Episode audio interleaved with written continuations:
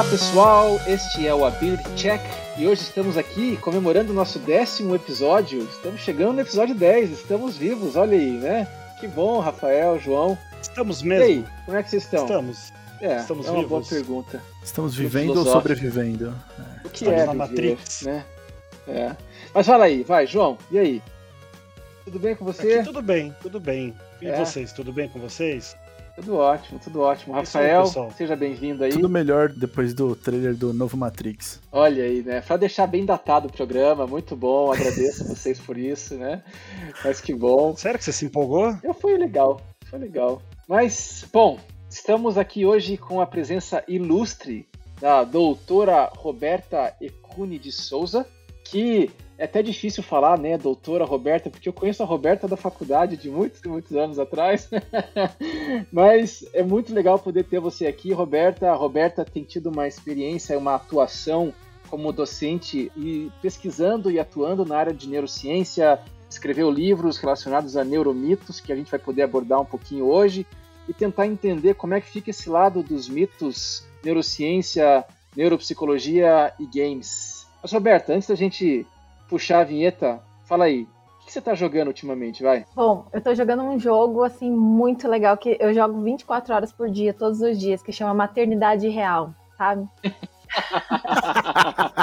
Olha, esse jogo tem consequências pesadíssimas, hein? É, não, É mas uma expansão do The Sims? é, mas assim, é muito real, gente. life. Porque assim, você joga e, e de repente assim, você começa a ficar bom no jogo, né? Aí de repente vem o chefão. Aí, nossa, é muito difícil, daí você passa o chefão, aí você fala assim, nossa, ficou fácil de novo, né? Aí fica fácil por um tempo e começa a ficar difícil. Não é, João? O João É. sabe que é assim. É, Aí chega outro é. chefão pior e, e é assim. e vamos Maternidade tocando, né? Mas a gente ganha vários níveis, né? Tem umas recompensas Sim. muito boas. Sim. Que bom, Roberto, que bom. Mas já que você não está jogando nada que não seja maternidade real, que é um jogo bem complexo, que tipo de game que você gosta, curtia jogar? É, game board? Já jogou RPG? Então, eu gostava muito de jogar Street Fighter. Olha aí, olha aí, boa, olha aí. Muito É, bom. Taken, esses de luta, assim, eu adorava. Mas qual Muito personagem bom. que você escolhia no Street? Ai, Tem que ser o Blanca, né? óbvio. Tem que ser- eu ia falar, falo Blanca, falo Blanca. Nossa, mas quem joga com o Blanca, velho? Pô, é só divertido. Ah, lá veio o Mas Rafael. tá bom, então hoje a gente vai falar um pouquinho sobre isso aí com a Roberta. Rola em iniciativa.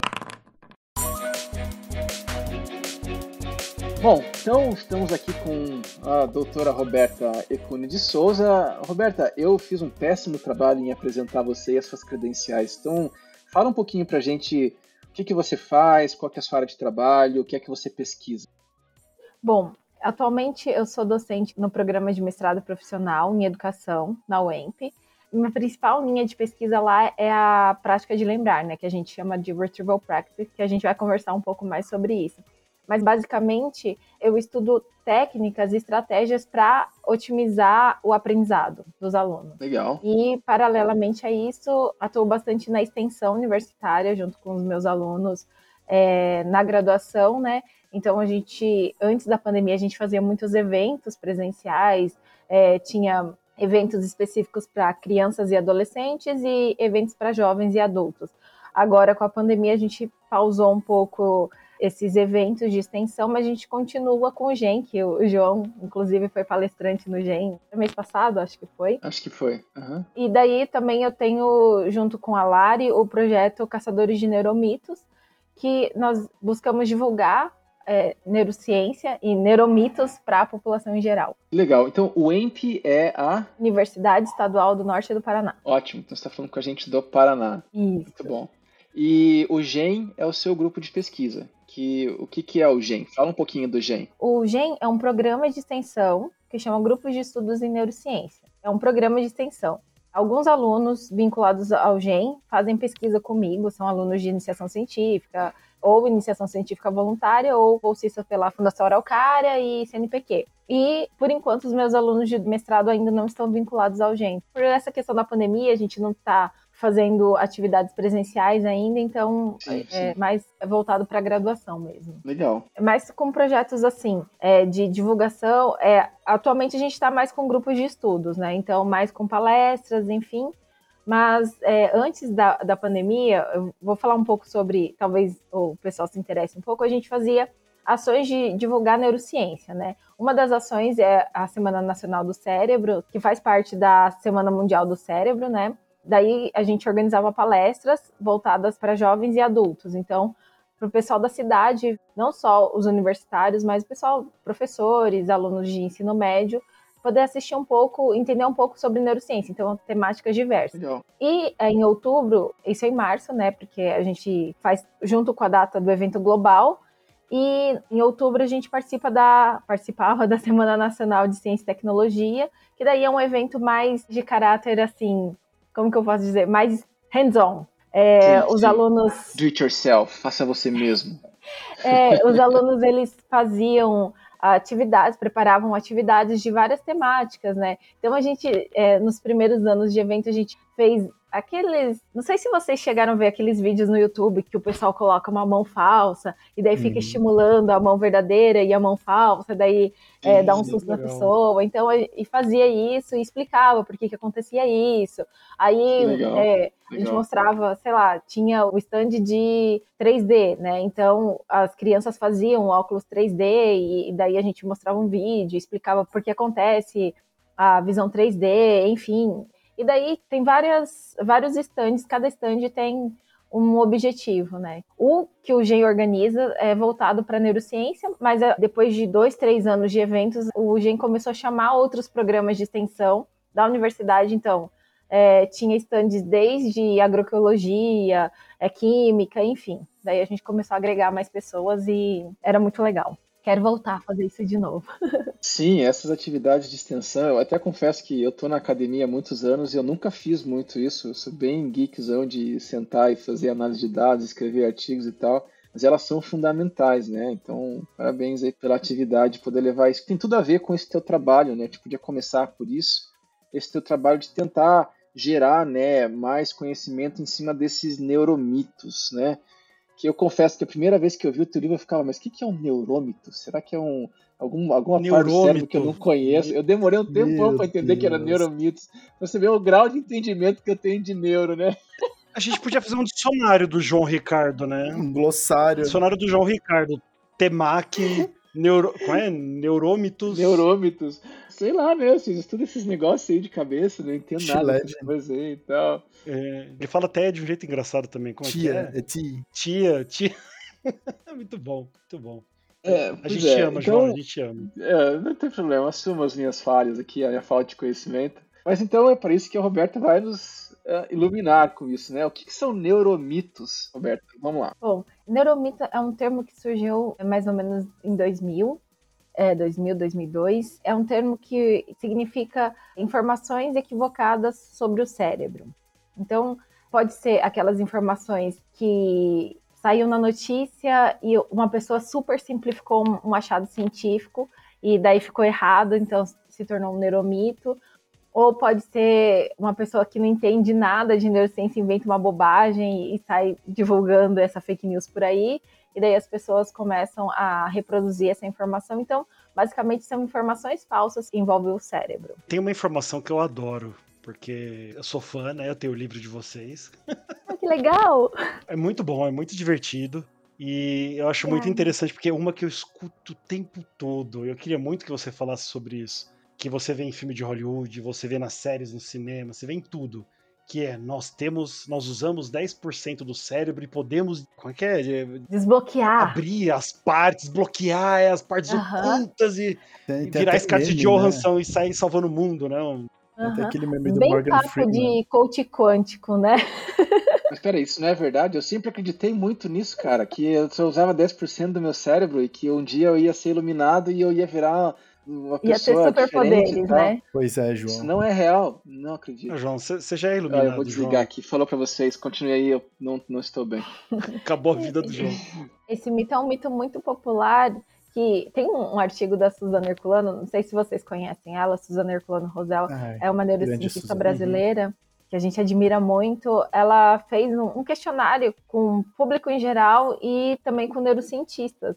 E, gente, pasmem, acho que 6% dos neurocientistas acreditavam nessa informação. Então, se outras pessoas que estão ouvindo falam assim, nossa, eu acreditava nisso, fique tranquilo, assim, sabe? Porque é uma informação bem difundida. Mas agora é, eu vou explicar rapidamente por que não é verdade. Por quê? Porque a outra linha de pesquisa que eu trabalho, que eu estou gostando muito, é como corrigir uma informação falsa.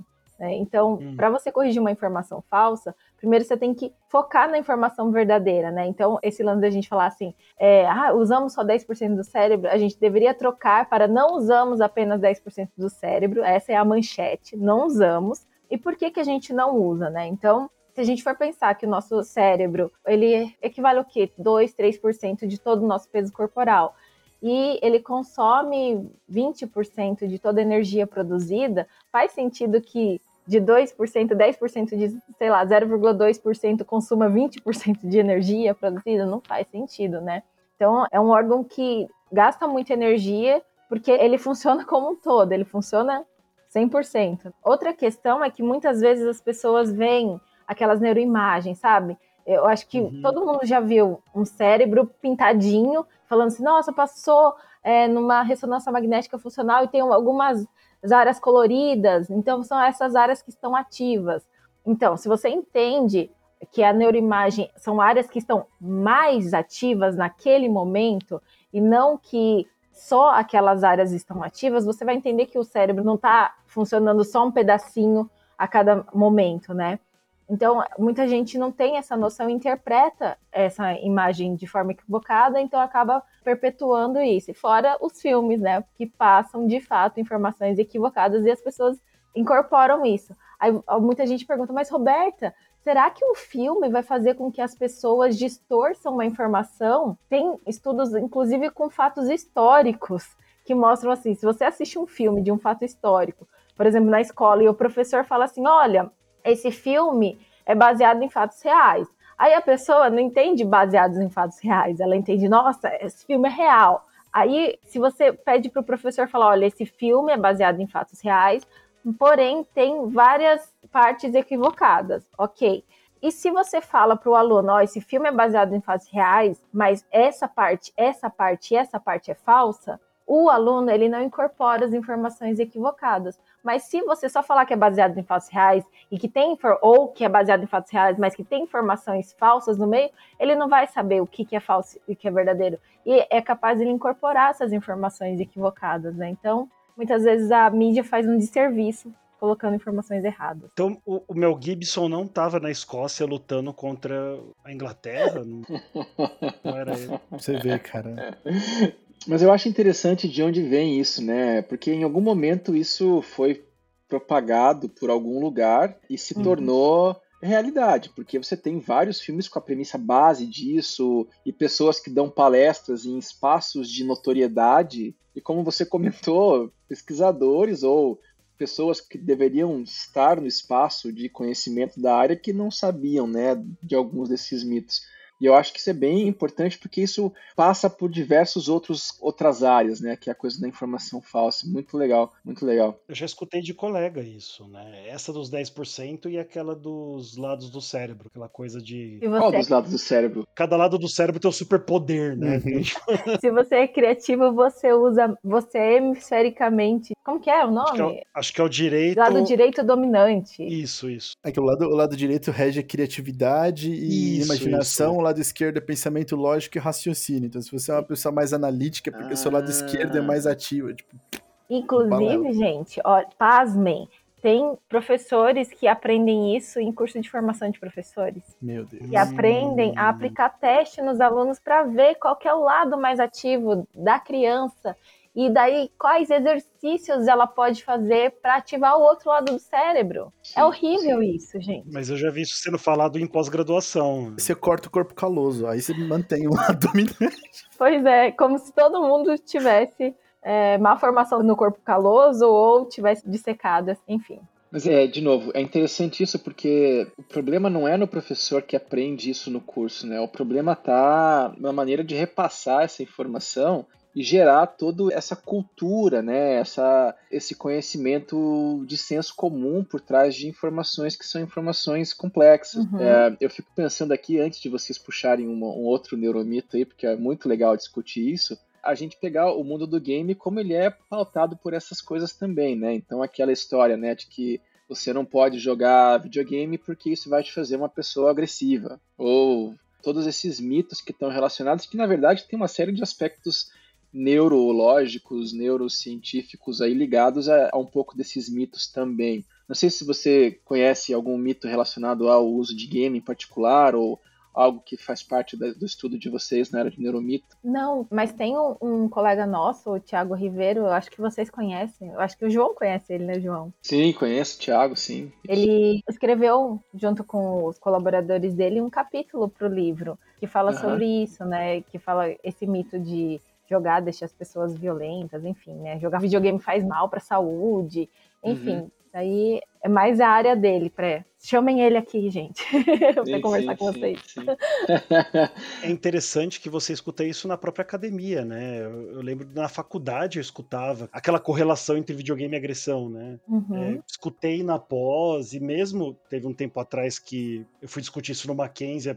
O Rafael até me ajudou nessa época, que a gente até publicou, acho que né, né, nas mídias sociais, que saíram vários artigos mostrando que não há correlação. Era basicamente assim a agressividade que o videogame causa é tão mínima que é a mesma de um esporte. Então, a mesma coisa que falar que esporte deixa uma pessoa agressiva. E pessoas da nossa área falando: não, o videogame causa agressividade, faz mal pra cabeça. Eu, meu Deus, parando, então, né? E tem outra coisa, assim, outra pergunta que me deixa instigada principalmente porque eu tenho um filho pequeno que desde três meses ele vê celular. Sim. E eu sei que a recomendação da Academia de Pediatria, Sociedade Brasileira de Pediatria, Sociedade Americana, enfim, é todas são que a criança não pode usar é, celular até os dois anos de idade.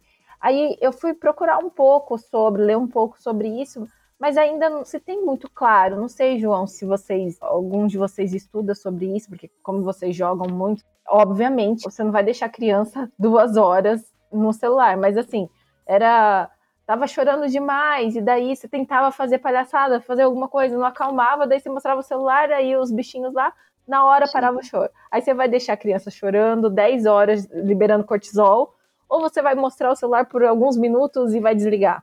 Enfim, é. aí eu fiquei procurando, mas não consigo achar, assim, grandes evidências que mostram isso, né? Isso é uma coisa até que a gente, a gente discutiu um pouco no nosso episódio com a doutora Camila Campanha, que foi bem legal. Até uhum, que verdade, uma coisa que eu acho que esses estudos em mídia social não olham é que não importa só o tempo de exposição, mas importa também a qualidade dessa exposição, né? Então, hum. se eu estou jogando no celular, mas eu estou jogando com outra pessoa, eu estou engajando em uma atividade social, eu vou falar que isso é prejudicial? Não é, não é prejudicial. Eu ainda estou treinando minhas habilidades de empatia, de reconhecimento emocional. De... Então, isso está sendo treinado de certa forma. Se eu estou duas horas no celular, mas porque eu tô em duas horas com videochamada com a minha avó, que tá morando longe por causa da pandemia, eu não consigo falar com ela. Isso não tá destruindo minha atenção, assim. Uhum. Não é assim que funciona. E os estudos falham muito nesse tipo de controle, né? Que é sempre um questionário, muitas vezes mal validado, que pergunta quantas horas do dia a pessoa passa no celular, mas dane-se a qualidade daquela atividade, se ela está interagindo ou não com outra pessoa.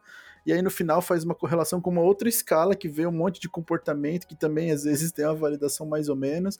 Ele fala, ah, pô, aqui fez, ficou oito horas por dia no celular, tem mais sintoma depressivo, tá? Mas e a genética dessa família, e a qualidade da interação social, e N fatores que influenciam nisso ninguém controlou. É. Uhum. O João ia comentar uma coisa de um neuromito que explica isso. O que, que você ia falar, João? É, os pais utilizam outro neuromito que eu já vi usarem até na minha família, tá? Eu não quero mostrar dedos. Que assim, já que não vai ficar no videogame, coloca uma música clássica que a criança vai ficar inteligente. Nossa, verdade. Essa eu adoro, essa eu adoro, essa eu adoro. o, o efeito, entre aspas, efeito Mozart, né? Que hum. foi da, daquele artigo da Nature. Ah, tem nome? Eu não sabia que tinha nome isso. Então, mas é, Roberta, só para comentar nessa tua fala que eu quero muito que se aprofunde nisso assim. Qual que é o respaldo para esses mitos? Porque ele não pode vir apenas do senso comum, né? Tem alguma coisa que vem de um espaço de suposto saber aí, né? Que alimenta e dá valor para isso, né? Então, comentando aí na pergunta do João. Então, depende muito, né? Que nem, por exemplo, o mito dos 10% foi uma distorção de uma fala do William James, enfim, né? Que daí é, um cara falou que ele tinha falado, mas ele não falou exatamente isso, e o, e o livro do cara era um best-seller, aí todo mundo falou que o William James falou, enfim, e daí fica, nossa, mas foi um cientista, um psicólogo famoso que falou isso, enfim, mas não foi, né? Esse, o efeito Mozart, por exemplo, esse efeito foi outra pessoa que deu, né? surgiu por causa de um, de um artigo que foi publicado na Nature em 1993 que não tinha nada a ver com crianças, ela fez com adultos, universitários, que quando eles ouviam ou Mozart ou uma música de relaxamento ou não ouviam nada, elas tinham que fazer uma tarefa tipo de dobrar e cortar papel, que tinha relação com um dos fatores de inteligência, e daí eles viram que durante a tarefa, é, quem ouvia Mozart é melhor do que quem não ouvia nada. E daí é, disso passou para por causa de outras pesquisas que essa pesquisadora fez, o telefone sem fio foi crescendo, a, uhum. a mídia foi pegando esse artigo e simplificando demais, e daí ficou aquele que, que Mozart aumenta a inteligência de bebês, de, enfim, daí todo mundo começou, né? Caramba, começou a propagar. ele faz para virar um mito, né? É, é um telefone sem fio. Ah, o termo é esse não. E naquele exemplo do game violência, eu acho que o processo é um pouco mesmo, né? Porque eu lembro que eu fui estudar um pouco essas questões em algum momento e os estudos de fato mostram uma correlação entre exposição ao videogame versus um grupo controle e uma avaliação pós disso com uma escala de agressividade ou de propensão à agressividade, alguma coisa assim, e que as pessoas que ficaram jogando videogames elas teriam um score maior nessas escalas, né? Mas depois, outros estudos também mostraram que esse tipo de score também aumentava quando você lia um livro, que era um livro de ação, ou assistia um filme, que era um filme de ação, e que na verdade não é que o videogame, a atividade jogar está associada com isso, mas talvez seja a exposição àquela mídia, a agitação que ela causa, e a avaliação pós um jogo difere da avaliação duas horas, três horas, um dia, três dias depois, né? Uhum. Então, eu acho que essa questão da que é um, um, uma discussão importante, que é a coisa causal versus correlacional, ela acaba alimentando demais isso. Uhum. E no dia a dia, a gente parar para analisar o videogame, é uma atividade que, se ela não for bem pautada por pais e etc., a criança vai ficar cinco horas assistindo e jogando, porque é altamente imersiva, é altamente divertida. Mas aí é, como o Rafael comentou, não é a plataforma, é o mau uso da plataforma, que pode ser o videogame, pode ser a televisão, pode ser qualquer outra atividade que está ali para suprir uma atenção parental, uma atenção social que não necessariamente é o jogo em si, né? Uhum. Eu acho que é, é, o mesmo exemplo da depressão, né? Estar maior tempo de tela está associado à depressão. Ah, é porque a rede social me causa depressão. Não necessariamente, é porque talvez você tá, esteja buscando algo na rede social e ela é um reflexo, um sintoma, e não necessariamente uma causa, né? Um uhum. elemento que gera, né? Acho que da depressão, para mim o maior problema é que, sei lá, um sintoma da depressão é isolamento social e anedonia. Então a pessoa tá usando, ela tá depressiva porque ela tá usando mais o celular ou ela está usando mais o celular porque ela está depressiva, uhum. por consequência uhum. não sai de casa. Então não dá para se traçar esse tipo de relação. É muito, uhum. ainda falta muita evidência. Roberta, todo esse seu conhecimento com relação a neuromito, né? A gente falou de uns aqui que a gente deu risada. Eu lembro até aquele do laboratório do Dexter, né? Que ele escuta o CD em francês enquanto dorme, ele aprende francês. Mas qual deles da sua trajetória você percebe como o mais prejudicial? Aquele que causou mais comoção, que você viu um impacto muito negativo é, nos pais ou na clínica? Então, eu acredito que os mais prejudiciais são aqueles que tem a intenção de enganar as pessoas de fato. Inclusive, é, tem uma diferença entre uma desinformação e uma má informação, né? A má informação existem alguns neuromitos que a gente fala que são má informações, né? No sentido de que alguém interpreta uma pesquisa neurocientífica de uma forma equivocada e daí ela, sem querer, ela passa uma informação errada, né? Mas agora tem a desinformação, que é aquela pessoa que ela sabe que aquilo está errado e ela inventa um produto que chama neurodrinks hum. ou neuro não sei o que, que vai Nossa, turbinar sim. a sua mente. Então, você está com problema de sono, João? por que, que você não toma essa bebidinha aqui que tem evidência que você vai dormir melhor? Ou por que você não faz tal coisa? Ou por que, que a gente não faz com que as nossas crianças na escola é, utilize uma técnica que chama branding, né, ginástica cerebral, que a gente, enquanto está ensinando, ela aperta alguns pontos no corpo e daí vai turbinar a aprendizagem dela. Ó, oh, mas para você fazer branding é uma marca registrada, tá? E você tem que fazer um treinamento lá nos Estados Unidos e é super caro ok? Beleza? Então, aí é uma máquina de gerar dinheiro para algumas pessoas a custo da crença de outras, né? Então as pessoas acabam acreditando nisso. Tem gente que fala: Nossa, eu sou professora, meu sonho é fazer o curso do Branding. O curso de quem? Desculpa. Branding, da ginástica cerebral. Eu não conheço. Eu não conheço. Acho que eu preciso é. fazer. Pois é, para você turbinar o cérebro dos seus alunos, né? Melhorar Inclu... sua capacidade de memorização. Exato. Entendi. São meio que soluções Entendi. mágicas, né? Neurosoluções, uhum. neuromilagres, né? Sim.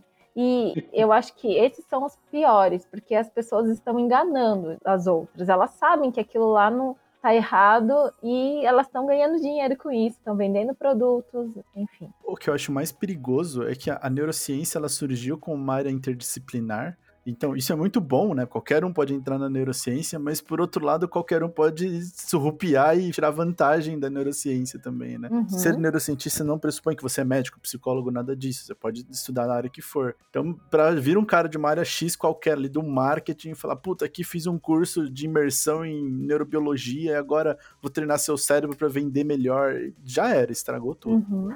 Ah, mas acho que isso acontece em toda a área, né? Você viu o que fizeram com o Mindfulness da TCC? É pegar o conhecimento, deturpar e criar uma solução mágica é a especialidade do, do mundo capitalista moderno, né? Uhum. Vender solução, né? E a é. psicologia a gente não vende solução, né? E eu acho que é pior, assim, em toda essa situação, é que às vezes as pessoas angustiadas porque tem alguma coisa, sei lá, ai, meu filho é, não tá dormindo direito, é, sei lá, eu tô privada de sono, é, sou uma mãe privada de sono, então alguém fala assim, nossa, a neurociência comprova, opa, deixa eu ler isso daqui para ver o que, que é. Ah, mas então você tem que fazer o meu curso para você saber como que é. Não, gente, né? É. Enfim. É aí que eu bato palma para quem faz o trabalho que você faz, Roberta, que é justamente de comunicação científica, porque sim, é sim. a melhor arma que a gente tem para combater essas coisas, levar o conhecimento de verdade e preciso para fora do laboratório, né? Porque, como você mesmo falou, dentro dos laboratórios a gente tem gente que acredita nisso, imagina na população em geral, que não trabalha uhum. com isso todo dia. É, não, muito importante. De forma acessível, né? Quem lê o livro, o livro é super simples de ler, né? Assim, não é uma leitura pesada, né? Você lê, é divertido, você entende. Quanto mais acessível, democrática a informação, melhor, né? Vocês estão uhum. de parabéns. O livro é Ai, sensacional. Comprem o livro, se você está escutando. Compre. Caçadores de Neuromito.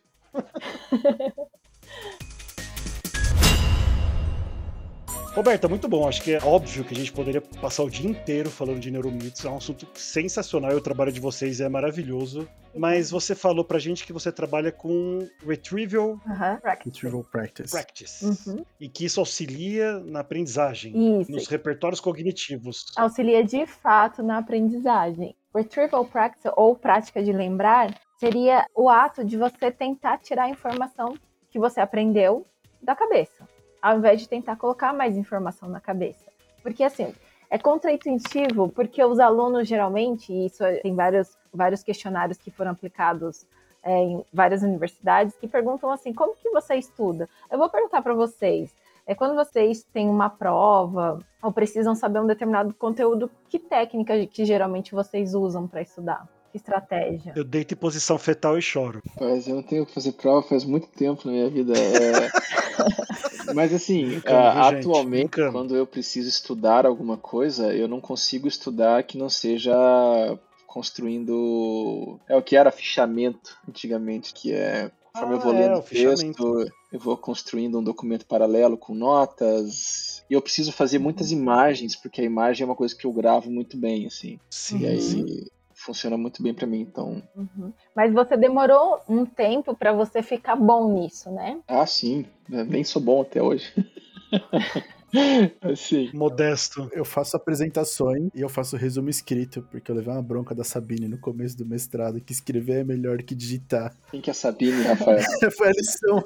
Foi a lição. É, é, é, uma professora da psicobiologia que ela trabalha justamente com esse tema e no começo do semestre eles dão uma aula justamente sobre práticas de estudo.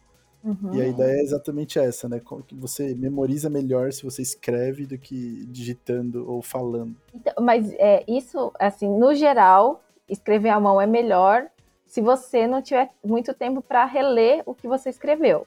Agora, se você uhum. tiver tempo para reler o que você escreveu e precisa saber uma quantidade muito grande de informação, e as pessoas geralmente digitam mais do que escrevem, então daí dependendo pode ser que escrever à mão não seja tão melhor do que digitar, mas então, depende. A gente não pode falar que é, é assim sempre, né? Oh, é um neuromito, hein? É um não, neuromito. não é um neuromito.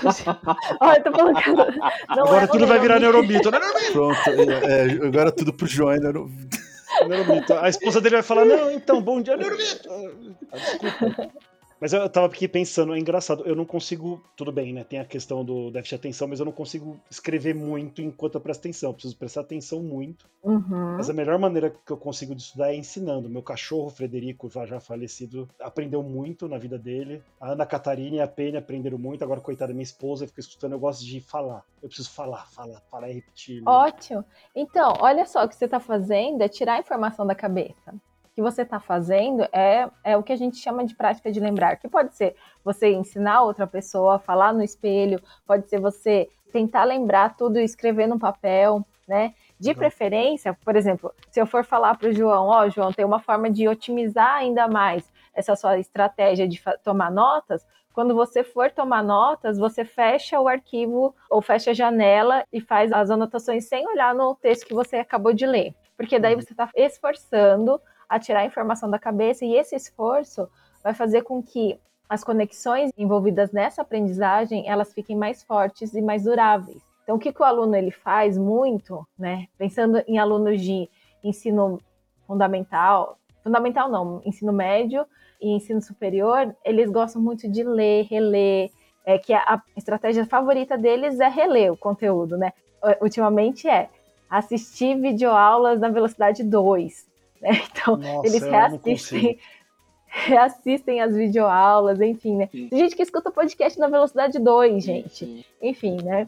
Ou seja, tentam colocar informação na cabeça. Só que no, no momento da prova, o que é solicitado não é você enfiar mais informação, é você tirar. Então, muitas vezes, é, você colocando mais informação, lendo, sabe quando você lê um, um, texto de novo, você não fala, ah, essa informação é familiar, eu já sei. Então, eu vou passar mais rápido essa parte, vou pular, enfim, porque te dá um senso de, de familiaridade e uma ilusão de competência. Sim. Então, que você acha que domina o conteúdo quando na realidade você não domina. E hum, daí o que acontece é que o aluno vai mal na prova, dá o branco, ele fala, professora, eu sabia, eu sei, tá no meu caderno, tá na página X, eu escrevi de caneta cor-de-rosa, eu grifei de azul, enfim, né? Mas eu não consigo tirar a informação da cabeça. Então, porque de fato a pessoa não aprendeu aquela informação. É que nem Karate Kid, põe agasalho e tira agasalho, né? Você coloca o conhecimento e tem que botar para fora, tem que. É Sim. É isso. Uhum. Muito bom, muito bom.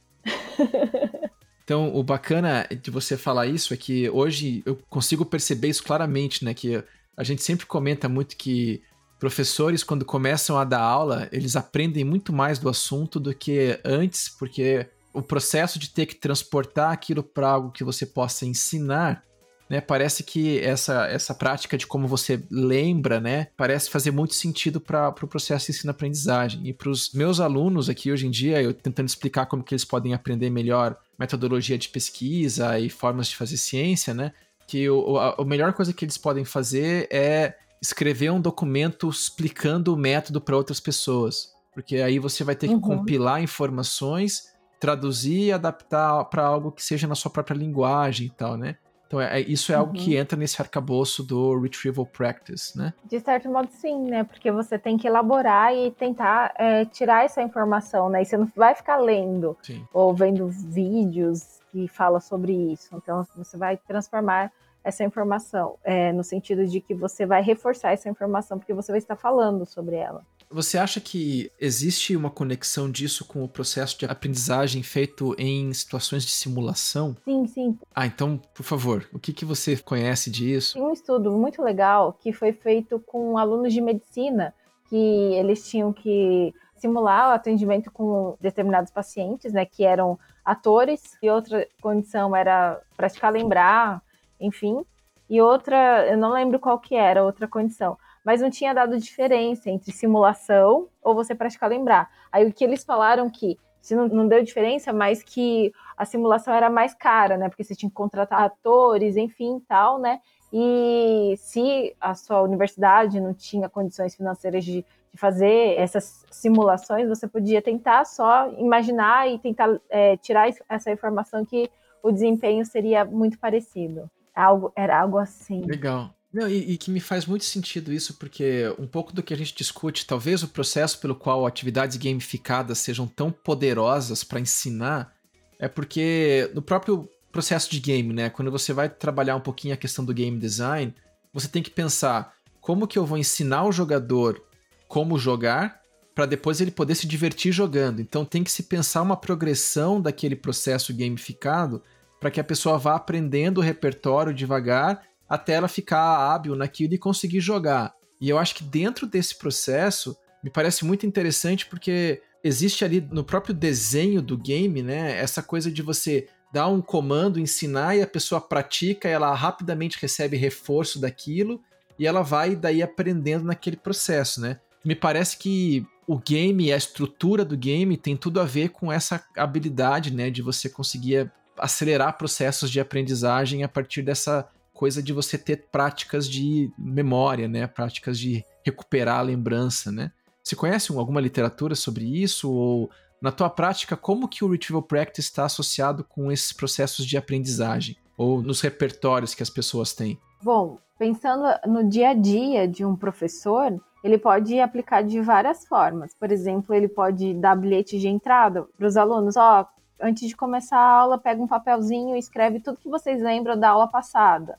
Ou do conteúdo X, o que, que vocês lembram? Escreve tudo que vocês lembram e daí depois o professor fala dos pontos mais importantes, enfim, né? Sim. Então, essa é uma maneira de, de, tentar tirar a informação da cabeça. Ou então ele pode dar quizzes, testes, enfim, né? Sem valer muita nota, mas para o aluno tentar tirar essa informação da cabeça mesmo, né? É, essas são algumas das formas de você tentar praticar lembrar. Tem também alguns estudos que eles tentam fazer um mapa conceitual, então tentar fazer um mapa conceitual sem olhar o material também é uma forma de praticar lembrar, enfim. Eu acho muito engraçado esse assunto de mapa conceitual, porque o, o João Vitor, ele funciona muito bem com mapa conceitual. E mapa conceitual é o meu limbo na Terra, assim. Você quer que eu não entenda uma informação, você faz um mapa conceitual para mim, porque eu não sei o que, que aquela setinha significa, eu não sei o que cada caixinha quer dizer e eu me perco totalmente. Mas o que eu queria perguntar é justamente se essa técnica né, do retrieval practice, da prática de lembrar, ela precisa ser um fenômeno necessariamente consciente ou se eu consigo dar pistas subjetivas para que a pessoa consiga ir recuperando informações ao longo de uma certa tarefa. Por exemplo, uma coisa que a gente faz um pouco nas sessões de RPG a gente solicita né, que os participantes façam anotações durante os jogos, dos eventos que acontecem, e no começo da próxima sessão a gente pede para um dos participantes fazer uma recapitulação. Uhum. E, então, não necessariamente ele que está tendo essa iniciativa de relembrar, é, isso está sendo solicitado dele. O efeito é o mesmo? Tem uma diferença quando é algo de, de volição própria ou não? Sim, então.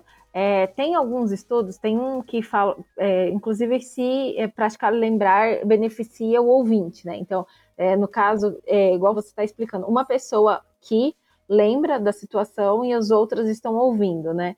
Essa pessoa que está lembrando, ela tem o um maior benefício do que as outras pessoas que estão passivamente ouvindo, tá? Não necessariamente é, tem um benefício? Tem, né? Essa questão de você ouvir outra pessoa, se você de fato prestou atenção e tá é, lembrando junto com ela, ah, então nessa parte também, ah, ela esqueceu de falar tal coisa, tal. Então, você tá ativamente lembrando, você também se beneficia, mas se você só escuta sem prestar muita atenção, não tanto igual a pessoa que se esforçou para lembrar. Entendi.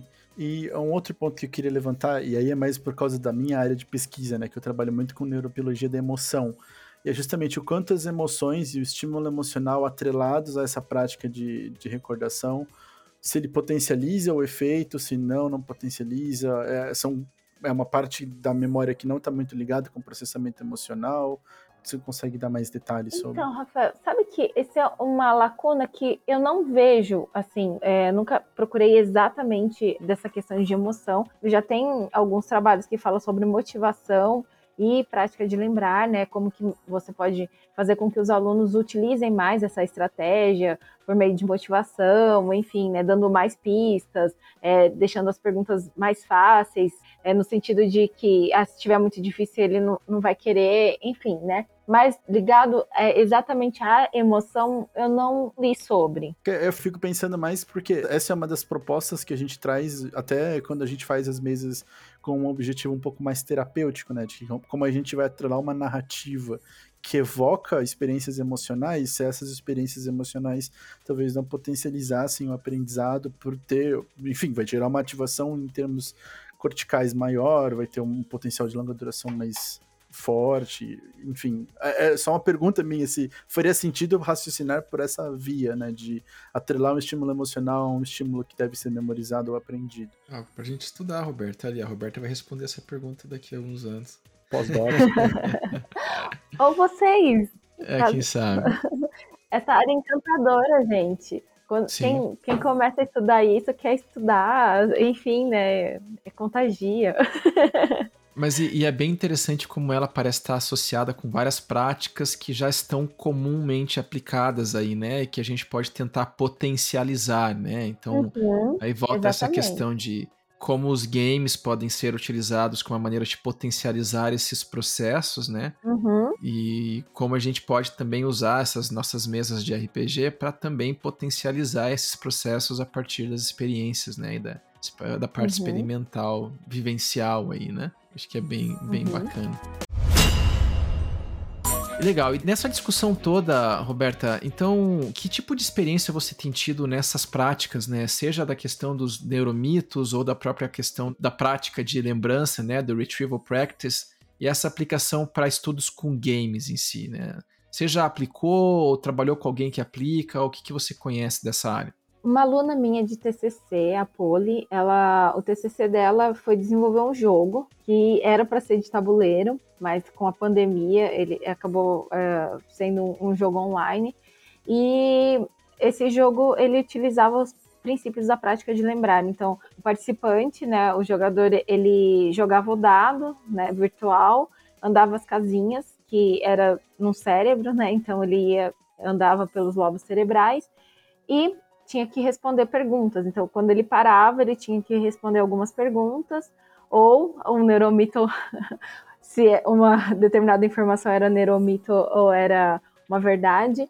E daí, se ele acertava, ganhava pontos, e se ele errava, não ganhava os pontos, e ele tinha que completar uma carteira de neurocientista, né? Então, assim, os, esses alunos, eles assistiram uma aula de neuroanatomia, que foi ministrada pela professora de, é, que dava aula de anatomia e dava essa sessão de neuroanatomia específica. E esse conteúdo de neuroanatomia ele foi dividido em, em, dois conjuntos, né? Que essa professora ela separou de acordo com o próprio conteúdo. Por exemplo, se o conjunto A tinha perguntas sobre neurônio, o conjunto B tinha perguntas sobre células gliais. Se o conjunto A tinha perguntas sobre determinada. Então, era, era pareado, sabe, os conteúdos. E daí um grupo fazia o jogo do, do grupo A, né? Jogava o conjunto do grupo A depois da aula, e o outro grupo é, jogava. Jogava não, fazia um quiz no Google Forms mesmo, né? Perguntas e respostas de múltipla escolha, enfim. Sim, sim. E daí, uma semana depois, os participantes eles é, respondiam de novo um teste final para a gente ver qual era o conjunto de questões mais lembradas, se foram aquelas questões que foram é, jogadas ou questões que tinham sido feitas quiz, né? Então você vê que os dois, as duas estratégias envolvia a prática de lembrar, Sim. só que uma das estratégias era divertida, tinha a questão de jogabilidade, é, tinha um adversário, que era o próprio computador, que jogava algumas partes, né? Era uma vez do participante, do jogador, outra vez do computador, mas ele via o que o computador respondia, tinha o feedback imediato, Sim. se acertou ou não, enfim, né? Ao passo que no quiz, como é o Google Forms, era só no final que ele tinha o feedback de tudo, né? Sim. Então a gente viu que não tinha diferença no desempenho dos participantes em relação se eles tinham jogado ou se eles tinham feito quiz, mas que na percepção dos participantes jogar era mais legal. Eles achavam que eles aprendiam mais por meio dessa estratégia. Então, uhum. o que a gente conclui é que em relação à performance não teve diferença, mas a gente tem que levar também a percepção do participante em conta, né? Ele gostou mais, achou mais divertido, é, achou que aprendeu mais, enfim. Né? Sim. Mais nesse sentido. Legal. Agora, uma pergunta que eu queria fazer, que talvez não não, não tá muito voltada para os jogos, mas eu acho que é muito relevante considerando todo o conhecimento que a gente tem sobre aprendizagem, que é por que que os cursos de as licenciaturas e os cursos de pedagogia não tocam tanto nesse assunto, pelo menos na minha percepção, não tocam tanto quanto deveriam. Os cursos de pedagogia não tocam tanto. Por que, isso não é tão discutido, né? Por que, que a gente não vê muitos professores usando essas técnicas em sala de aula ah, para potencializar o, os estudos? Então, essa é uma briga muito grande que a gente tem em relação ao que é visto na pedagogia em geral, né? Uma das minhas alunas fez um levantamento, inclusive tem outros, outros, é, ela fez um levantamento no estado do Paraná, mas é, tem outras pesquisas parecidas de levantamentos em outros estados que investigando assim quanto de conteúdos de neurociência, de psicologia cognitiva, enfim, que o pessoal é, via no curso de pedagogia. Ou no caso da minha aluna, ela viu tanto conteúdos de neurociência quanto conteúdos de é, metodologia científica no curso de pedagogia. E o que Sim. a gente viu é que, tipo, se eu não me engano, era menos de 1% de toda a carga horária que a gente levantou no, no site do MEC, no estado do Paraná, era para neurociência e 3% para metodologia científica, né? Uhum. E atualmente trabalhando no mestrado, eu tenho os alunos do mestrado são alunos de licenciatura. Eles falam assim: "Nossa, professora, eu nunca tinha lido um artigo científico desse jeito, com um experimento mostrando uma tarefa comparando com outra". Então, assim, eles nem sabiam que existia essa forma, porque quando você vê é, trabalhos na área da pedagogia, muitas vezes é, ah, então a gente fez uma aula assim, né? Então é uma uhum. sequência didática, é isso, é aquilo. E qual que é o grupo controle? Qual que é a medida? Então, é, essa questão de método, pelo menos o que os meus alunos trazem, e a, a gente tem alunos de, assim, não só do Paraná, mas do estado de São Paulo também, por ser em Jacarezinho, que é uma cidade que fica na fronteira, uhum. eles falam que eles não tinham visto isso, né, na graduação. Então, é, entender como que eu posso pensar num experimento para que em sala de aula, se eu penso numa estratégia que pode ser boa, será que é boa mesmo? Como que fazer para que a prática docente seja baseada em evidências, né? Porque a, uhum. muitas vezes a prática docente, a maioria das vezes, não é baseada em evidências, uhum. vai Sim. pela experiência. E nem a indicação que o professor faz de estratégias de estudo é baseada em evidência. Ele fala para o aluno estudar de acordo com o que ele acha que vai fazer com que ele tenha um desempenho bom, né? Então, o que a gente pega muito é que a educação seja baseada em evidências. É. Esse é um ponto que eu acho muito legal de tratar, né? Que a gente discute muito a, a prática terapêutica, a medicina baseada em evidências, uhum. a psicologia baseada em evidências, e às vezes parece que a gente deixa um pouco de lado, que a educação, o ensino também tem que ser baseado em evidências.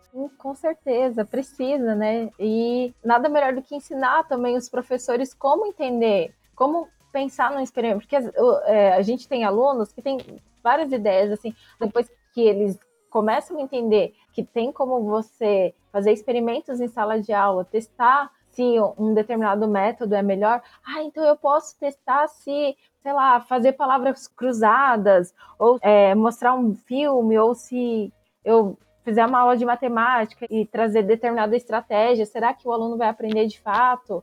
É, enfim, então isso é, é muito legal quando o, o, próprio professor ele, ele começa a virar agente, virar o cientista em sala de aula, né? Uhum. Sim. Não, e é legal que você dando o arcabouço metodológico, ele consegue esquematizar esses, essas ideias que são muito boas, e ele, melhor do que ninguém, sabe o que precisa ser feito em sala de aula, para uma metodologia científica que aí vai gerar evidências confiáveis e que pode ser uhum. replicadas. Não fica no achismo, né? Eu fiz a minha vida inteira assim, então é assim que tem Sim. que ser. Uhum. Enfim. Mas eu acho que é por isso que é tão bacana o trabalho que você faz de extensão, né? Porque eu acho que essas coisas demoram para chegar, né? Pegando um pouco da pergunta que o Rafael fez, elas demoram um pouco para chegar na prática, porque você tem todo um processo de sobre política de ensino, política de educação do educador, né? A própria reformulação de currículos educacionais. E a, a área da neurociência é uma área que ela está em ampla crescimento, mas ainda está um pouco distante de ter assuntos muito consolidados que possam pautar esse ensino, né?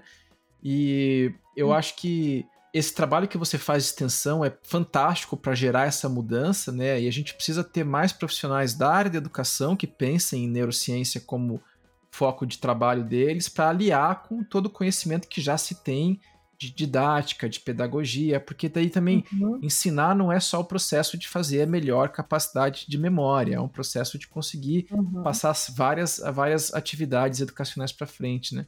Eu acho isso bem, bem interessante, a, a própria discussão, que para mim reflete muito o próprio mundo da, do, do, game, que é o que a gente gosta de discutir muito aqui no Ability Check, né? Que boa parte dos estudos que tem com games aí, com a, a área gamificada, também passam muito da experiência, né? Usei game para trabalhar tal coisa e olha aqui o meu relato, sem pensar muitas vezes em como transformar aquilo numa evidência que possa embasar trabalhos mais uhum. concretos, uhum. né? Trabalhos mais que possam ser mais difundidos, né? Com prática em si. Então, muito legal, muito legal. Game over. Roberta, maravilhosa a conversa. Muito obrigado pela, Obrigada, adorei. pela tua participação e tudo que você expôs pra gente aqui, né? Muito legal. A gente sempre gosta de fechar, antes de você fazer aí algum comentário final, né? Uma sessãozinha que a gente chama de uh, rolagem crítica da semana, né? Então, basicamente, alguma recomendação que você queira deixar, alguma coisa que você acha legal que as pessoas possam ler ou conhecer mais sobre esse assunto ou sobre outras coisas também, né? O acerto crítico da semana. Então, acerto crítico da semana, eu vou começar puxando para dar tempo para os colegas pensarem aí na banca, mas eu quero recomendar. É uma série que eu assisti, um batidão no Netflix que eu achei bem legal. E acho que é, ajuda muito a, a relaxar um pouquinho naquela aquela série que você quer colocar para assistir, que vai te prender, você vai ficar animado para assistir, mas vai passar o tempo, né? Às vezes é importante a gente ter isso. Chama-se Clickbait. E é bem. É, é recente, uh, são oito episódios só, e ela tem começo, meio e fim ali mesmo. Mas é bem legal e várias mudanças de, de ritmo da narrativa tal. Achei ela bem, bem bacaninha e bem divertidinha ali de acompanhar. Rafael, você agora. Tá bom, agora eu tive tempo de me preparar, me preparar psicologicamente. Eu vou recomendar um livro, na realidade, que é um livro que eu comecei a ler, mas não terminei de ler. E preciso terminar de ler, mas a parte que eu li é muito interessante. Que é. que chama Por que as zebras não têm úlceras? É um livro do Sapolsky, muito bom, é um neurobiólogo. É um livro que trata um pouco sobre estresse e como a cognição humana, a inteligência humana, também trouxe implicações para nós termos mais estressores no nosso dia a dia. Legal, ótima sugestão. E você, Roberta? Vou indicar um livro, então, já que a gente fala tanto de prática de lembrar, que o livro chama Make It Stick. Eu estou tentando achar o nome em português, foi publicado pela Grupo A. Um dos autores foi meu orientador lá nos Estados Unidos quando eu fiz, aí nos Estados Unidos, né, João? Sim, quando eu fiz sim. o doutorado sanduíche. É, mas é um livro muito legal porque ele fala sobre a prática de lembrar e como você faz para fazer com que informações grudem na sua cabeça. Ah, Basicamente ah, é isso. Quais estratégias que você pode usar que são comprovadas pela ciência que melhoram a sua aprendizagem. Legal. Então, tem em português, eu não sei como que está a tradução do livro, porque a gente sabe que muitas vezes quando traduzem para o português, às vezes eles não, não pedem é, para alguns cientistas revisarem, enfim, né? Então, alguns termos ficam esquisitos, algumas definições não ficam muito precisas. Então, quem lê inglês, leia o original, né? E em português chama Fixe, Fixe o Conhecimento. Fixe o Conhecimento, olha aí. O Make It Stick, The Science of Successful Learning. É esse? Isso, esse mesmo. Então, a ciência do aprendizagem com sucesso. Legal. Já coloquei hum. no, meu, no meu carrinho aqui, vou comprar para ler. Muito legal. E acho que a recomendação do podcast, né? A recomendação geral é o livro que a própria Roberta Com certeza. escreveu, Caçadores de Neuromitos. Sou editora, uma das editoras. Isso. Fica aí a, a sugestão. E quem quiser conhecer mais o trabalho da Roberta, nós vamos deixar alguns links aqui para as referências dela, né? E formas de contato e etc. Mas foi uma conversa muito legal. Quem está acompanhando a gente até agora vai perceber que nós tivemos a ausência do João Guedes, que precisou sair para resolver uma questão pessoal. Mas a gente vai finalizar aqui. Roberta, algum comentário final? Alguma outra sugestão que você queira dar? Ou algum fechamento aí? Não, só queria agradecer. Foi muito legal o papo. Foi muito gostoso conversar com vocês, conhecer o Rafael e o outro João. Enfim, muito obrigada pela oportunidade. Legal, ótimo. Bom, você está convidadíssima para vir jogar RPG com a gente, tá? É só você dizer quando você quer e como que a gente te coloca lá para você poder fazer uma horinha ali, duas horinhas para dar uma esparecida e deixar um pouquinho o jogo do Maternidade Real Life aí de lado um pouquinho. Então, está convidada, né? Avise-nos se você Muito quiser. Muito obrigada. E para o pessoal que está escutando, então, entre em contato com a gente, dê dicas aí de assuntos que você queira discutir, você tem algum mito relacionado ao mundo do game, do RPG, que você queira que a gente traga aqui respostas ou discussões, a gente está à disposição para fazer isso. Então, entre em contato com a gente ali em iniciativacriticalskills.gmail.com ou através das nossas redes sociais, está tudo linkado aí no post. Compartilha com a gente, segue a gente lá, acompanha a nossa produção de conteúdo, mas ao mesmo tempo fala com a gente aí para a gente poder construir um conteúdo cada vez mais próximo de vocês, beleza? Então, era isso. Muito obrigado, Roberto, obrigado, Rafael, e vocês saíram de iniciativa. Até a próxima!